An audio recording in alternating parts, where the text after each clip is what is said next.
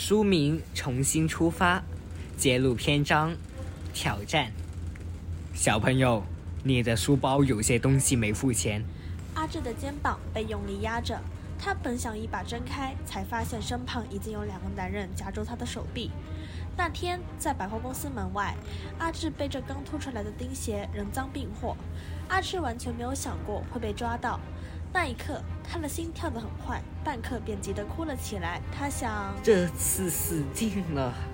按着阿志的是百货公司的店员，原来一早就留意到他们进入更衣室有些不寻常，看到他们书包鼓鼓的，便追出来查问。阿志哭着求店员们不要报警，说愿意赔钱了事。身旁的阿杰更是已经哭得不知所措，只懂慌张的抖震。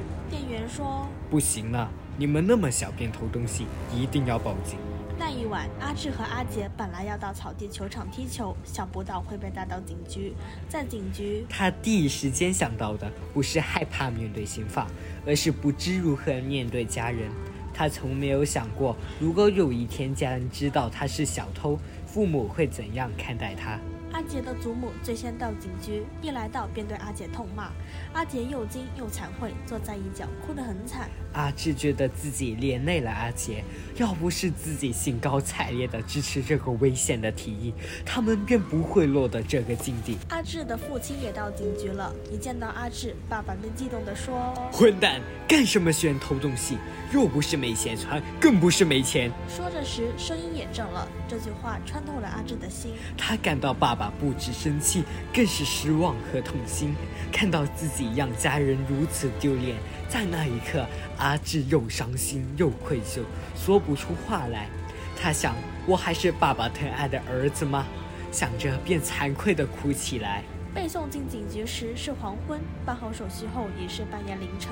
他跟着爸爸的背影步出警局，爸爸一言不发。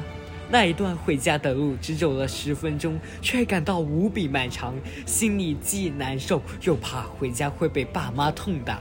回家后，爸爸大力关门，一家人良久没有说话。过了半刻，爸爸按下情绪，和妈妈一起与阿志坐下来。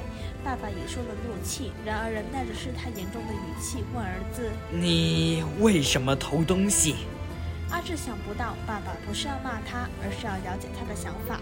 他们父子发生于这样的事后，第一次认真对话。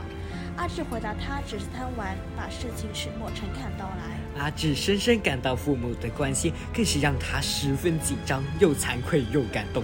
阿志坚定地答应父母：“我答应你们，以后不再偷窃。”